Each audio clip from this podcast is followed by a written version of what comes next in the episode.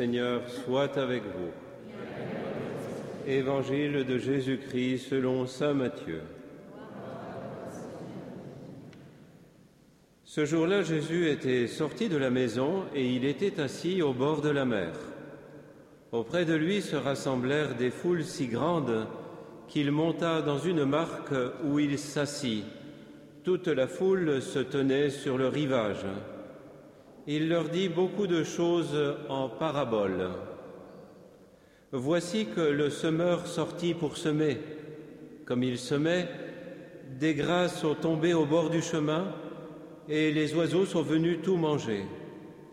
D'autres sont tombés sur le sol pierreux où il n'avait pas beaucoup de terre.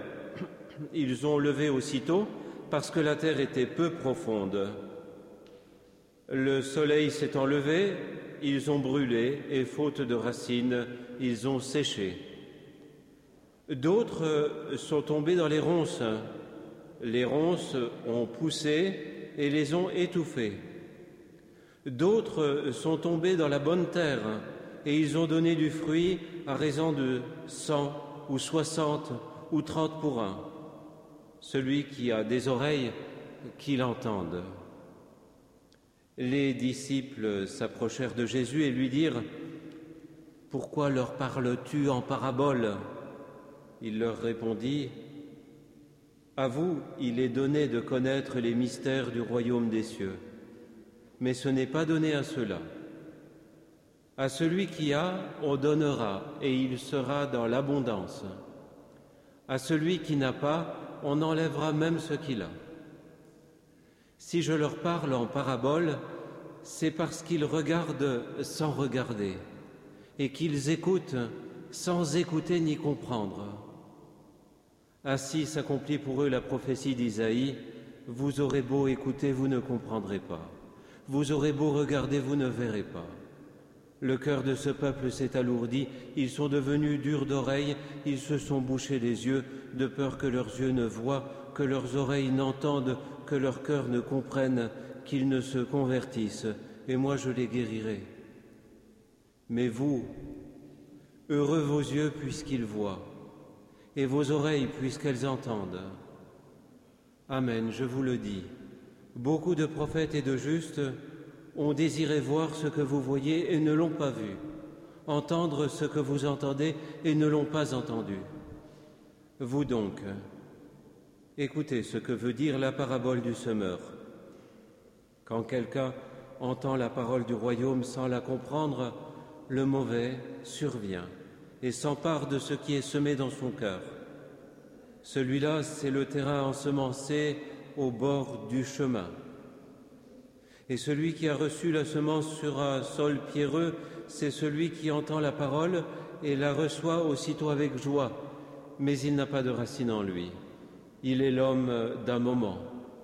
Quand vient la détresse ou la persécution à cause de la parole, il trébuche aussitôt. Celui qui a reçu la semence dans les ronces, c'est celui qui entend la parole. Mais le souci du monde et la séduction de la richesse étouffent la parole qui ne donne pas de fruits. Celui qui a reçu la semence dans la bonne terre, c'est celui qui entend la parole et la comprend. Il porte du fruit à raison de cent ou soixante ou trente pour un. Acclamons la parole de Dieu.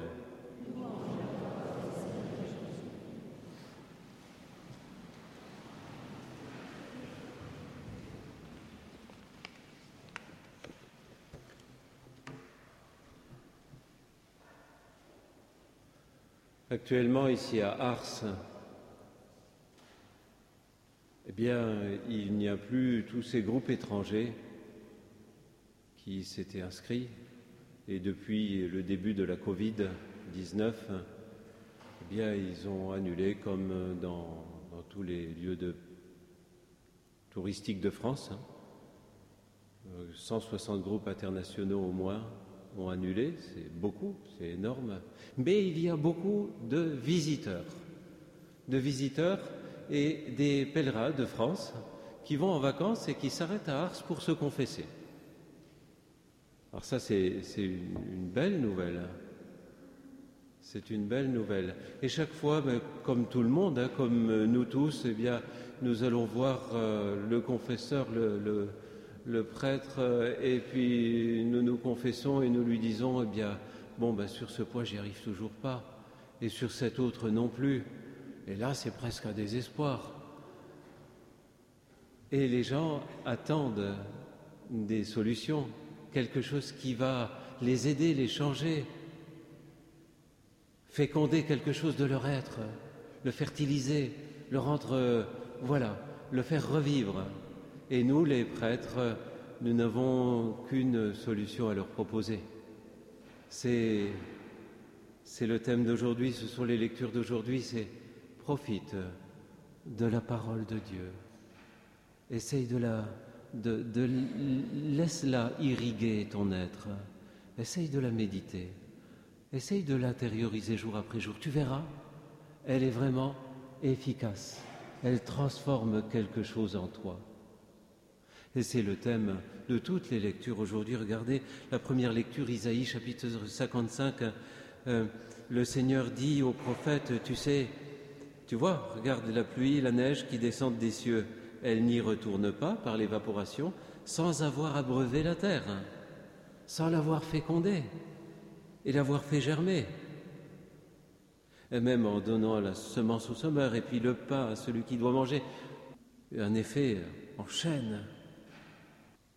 Tout cela par cette eau qui est tombée. Eh bien, ainsi ma parole, la parole qui sort de ma bouche, ne me reviendra pas au ciel sans résultat, sans avoir fait, réaliser ce qui me plaît, sans avoir accompli sa mission. La parole est efficace. Elle irrigue, elle transforme, elle fertilise, elle, fait revivre. À nous d'en faire l'expérience.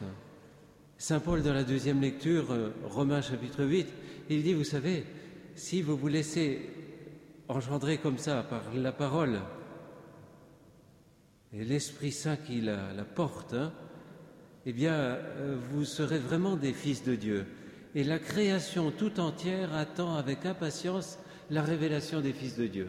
Toute la création, on parle beaucoup de la création hein, de, l'écologie, et à juste titre, eh bien, tout, euh, tout l'écosystème, nous dit Saint Paul, attend la révélation des fils de Dieu.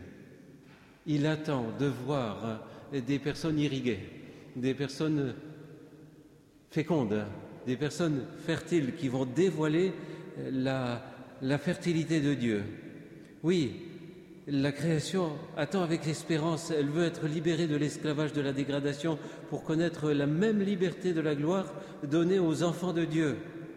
Alors toute la création, oui, elle gémit, elle gémit, elle passe par des douleurs d'un enfantement, et ça dure encore, euh, dit Saint Paul, ça, dure encore aujourd'hui. Eh oui, elle gémit, et nous aussi, nous-mêmes, nous gémissons.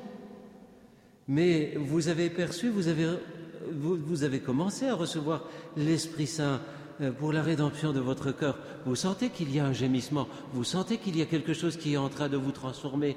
Eh bien, c'est cette parole, cette parole du Seigneur qui est en train de vous transformer de l'intérieur.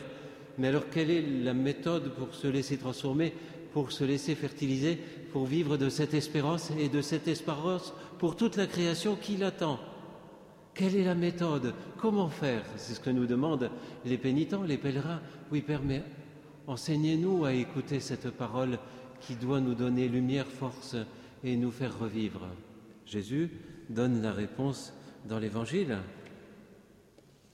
L'évangile du chapitre 13, ici, verset 1, c'est le début du discours en parabole de Jésus. Alors c'est la parabole du semeur. Le semeur qui est sorti pour semer.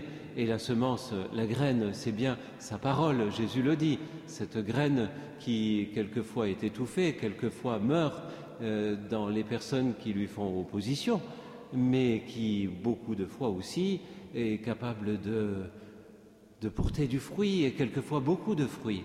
Alors écoutons Jésus qui nous donne la méthode de se laisser engendrer, de se laisser fertiliser, se laisser renouveler, de vivre.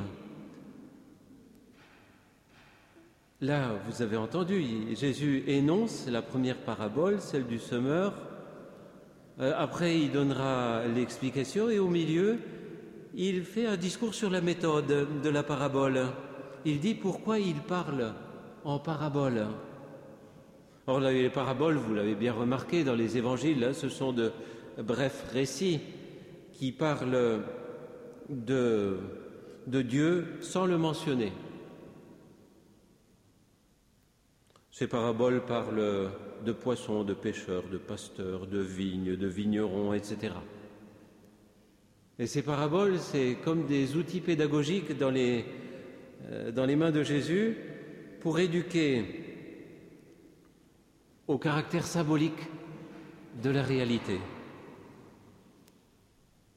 Pour euh, saisir, pour aider à saisir ce qui va outre le réel, outre le visible, ce qui est autre dans nos relations, l'autre dans nos relations.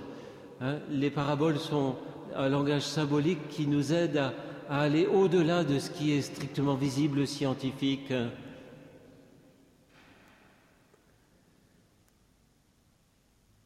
Et dans toutes les paraboles, ce que l'on peut remarquer, c'est que ces paraboles de Jésus, elles sont habitées par une logique du paradoxe.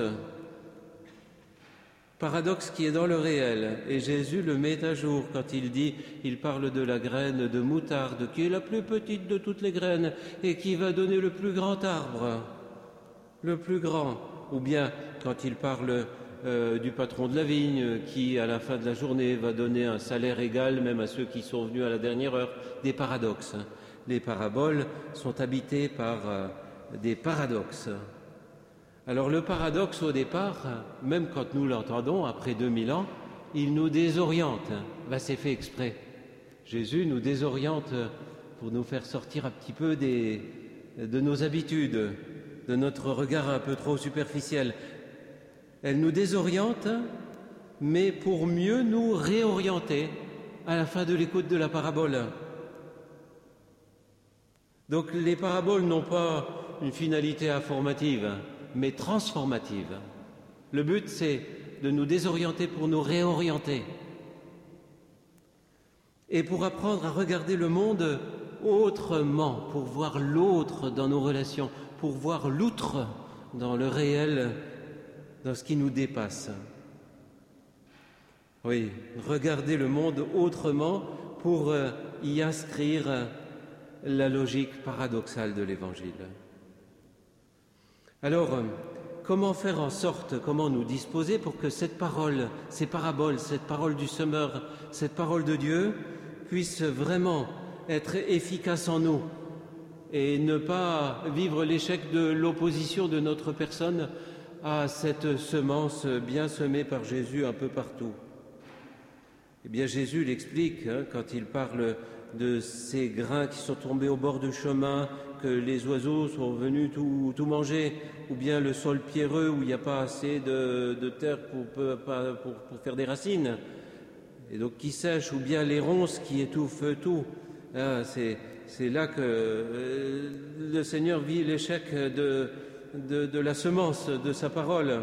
Alors quelles sont les conditions pour que sa parole, sa parole que nous écoutons, cet évangile, cette parole de Dieu que nous prenons en main tous les jours pour la dévorer, pour la, pour la, la souligner, pour, la, pour en faire des crêpes hein, avec la poêle, pour la faire jeter vers le plafond, pour qu'elle se tourne et pour la rattraper, pour qu'elle nous travaille de l'intérieur, pour qu'elle nous fasse trop changer de logique, de regard comment faire pour qu'elle puisse être efficace en nous?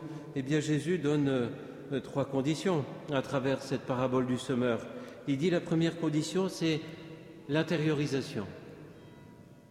Il faut que la terre soit suffisamment profonde. pas que ce soit de la pierre, intériorisez. Faites des crèmes, comme la Vierge Marie. Hein. le mot, quand, quand le mot grec dit qu'elle méditait la parole de son Fils, en fait, c'est le même mot, le même verbe qu'on utilise pour tourner les crêpes en grec. Ça veut dire intérioriser. Faites tourner, retourner, prenez du temps, ruminez-la, faites-la descendre en vous, prenez le temps, hein, laissez-la se déposer, prenez du silence. Lisez-la, relisez-la, relisez-la encore, prenez du silence, relisez-la encore, intériorisez, intériorisez. Première condition, l'intériorisation. Deuxième condition, pour qu'elle soit fructueuse en nous, cette parole, la persévérance. Persévérer. Ne dites pas, bon, je vais faire ça cette semaine et puis euh, la semaine prochaine, ben, je passe euh, à autre chose. Non, persévérez, intériorisez-la, même si vous avez l'impression qu'elle ne porte pas tout de suite du fruit. Possible, mais dans les grottes, les stalactites et les stalagmites ont été creusés au cours des millénaires, hein, des millions d'années. Mais l'eau, dans les grottes, l'eau de la parole de Dieu, elle creuse, elle fait son effet. Donc la persévérance, c'est la deuxième condition. Et puis la troisième condition, c'est pour ne pas être étouffé, la lutte spirituelle, ne pas se laisser séduire par les choses du monde qui pourraient m'occuper davantage que par cette intériorisation.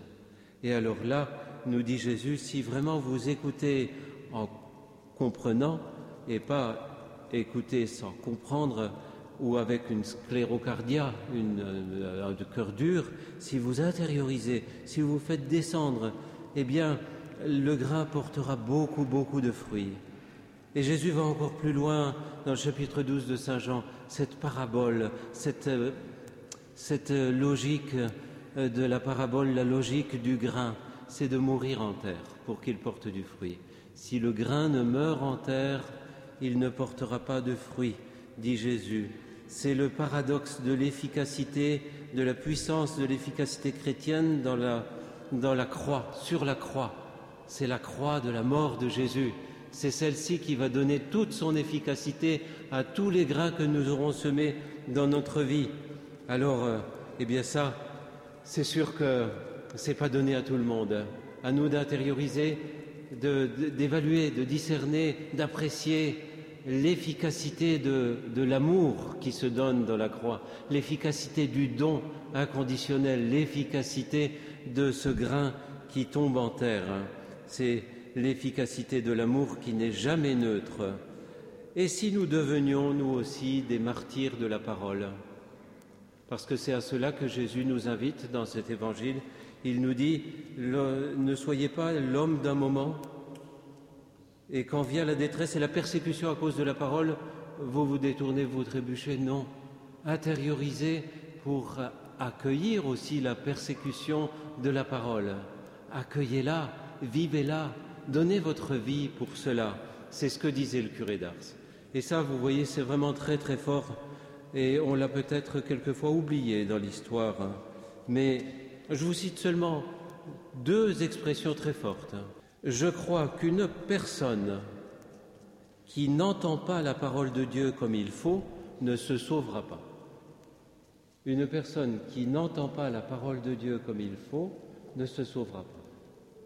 Une personne, pour être sauvée, il faut qu'elle apprenne à intérioriser, à faire descendre la parole dans son cœur. Vous voyez ce qu'on fait là au début de l'Évangile, on fait trois signes de croix pour faire descendre de la tête au cœur, l'intérioriser. Je crois qu'une personne qui n'entend pas la parole de Dieu comme il faut ne se sauvera pas. Et encore, le curé d'Ars, celui qui écoute la parole de Dieu avec un vrai désir d'en profiter, est plus agréable à Dieu que celui qui le reçoit dans la Sainte Communion. Avoir le désir de profiter de la parole de Dieu. Le désir. Eh bien, celui qui a ce désir, qui intériorise, y profite encore davantage que celui qui le reçoit dans la Sainte Communion. Ou mieux, le recevoir dans la Sainte Communion signifie qu'il y a toute la semaine, tous les jours, une intériorisation personnelle de la parole, sans quoi la communion de son efficacité.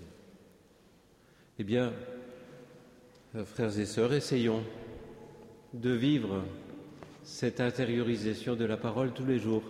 Elle va nous irriguer, nous féconder, déployer tout ce qui n'est encore pas déployé. Et là, nous serons vraiment des chrétiens heureux d'apporter le don de la semence au monde sans l'imposer, en la donnant.